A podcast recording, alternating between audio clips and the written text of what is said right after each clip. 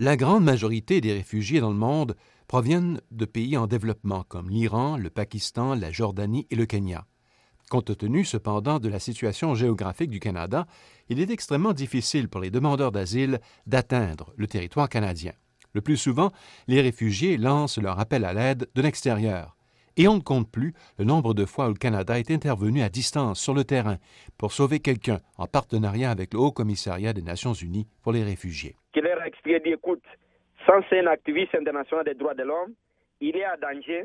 Si on la voit au Canada, c'est pour sauver sa vie. Najin Ben Talan habite aujourd'hui à Montréal. Il se souviendra toujours du jour, il y a 13 ans, où le Canada lui a tendu le bras, un geste gratuit, inattendu, pour cet ancien enquêteur et animateur d'émissions radio sur les droits de l'homme dans son pays d'origine, le Congo. Il y a un agent du gouvernement du Canada qui a quitté le Haut Commissariat du Canada ou l'ambassade du Canada à Nairobi pour venir me chercher au niveau de l'Ouganda. Alors, ça m'a surpris. Lorsque j'avais rencontré cette belle dame, elle me disait, Monsieur Tala, tu n'as pas besoin de me raconter ton histoire. Je connais toute ton histoire et je te présente mes sympathies. Et voilà que j'ai pris l'avion. Depuis 2012, l'attitude du gouvernement en place s'est durcie. Le cœur de l'action gouvernementale se situe dans ce qu'il appelle le combat contre les faux réfugiés, qui grèvent nos ressources et accaparent nos cours de justice.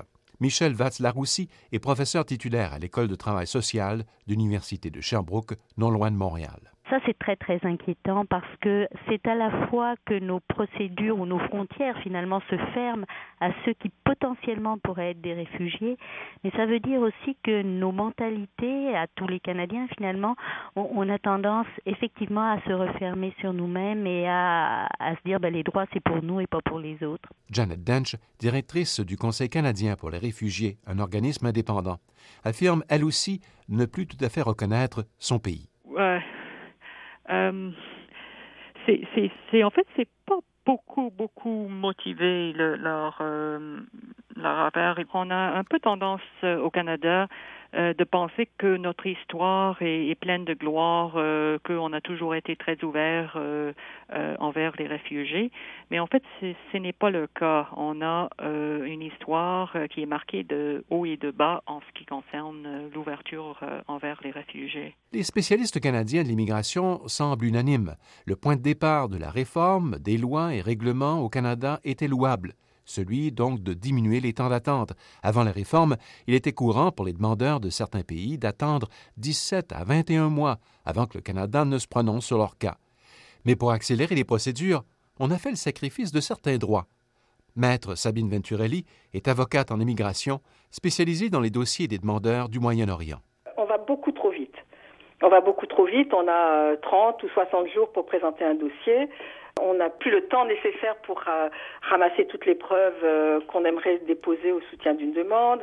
On, est, on a beaucoup de difficultés à faire effectuer des expertises psychologiques, par exemple.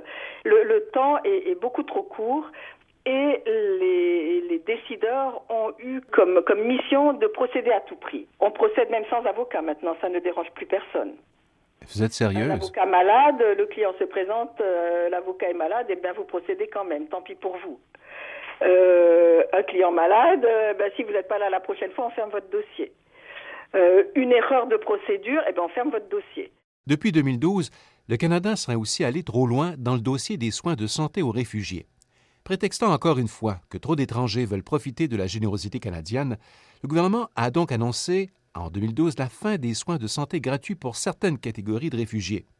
Alexander Codarella est médecin dans un hôpital de Toronto et membre d'une coalition de plusieurs centaines de docteurs qui choisissent de défier le gouvernement. Un des problèmes, vraiment, c'est que plein de réfugiés qui ont, qui sont couverts, qui ont de l'assurance valide, sont en train de recevoir de l'information qui n'est pas valide, qui sont en train de d'être rejetés des cliniques parce que euh, ceux, qui, ceux qui gèrent les cliniques, les médecins, sont très confus par les lois. Oui. Et une des choses qui font le plus de peine, c'est que le gouvernement n'a fait aucun effort pour essayer de simplifier ou de clarifier les règlements depuis les deux derniers ans.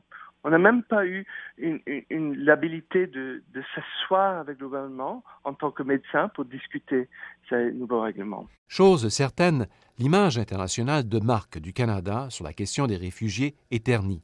Mais ce ne sont pas tous ceux qui aspirent à se réfugier chez nous qui ont eu vent du changement. Junior Mayema, 26 ans, est un de ceux-là. Originaire de la République démocratique du Congo, il a fui la persécution en se réfugiant en Afrique du Sud. Mais à présent, persécuté par des Sud-Africains et la police de Cape Town, il tente pour une deuxième fois dans sa vie d'être accepté comme réfugié, par le Canada de préférence. Je en danger tous les jours. J'ai été même tabassé par des policiers sud-africains récemment, où j'étais parti à la police pour rapporter une discrimination que j'ai subissée avec euh, le propriétaire de la place où j'ai loué une chambre.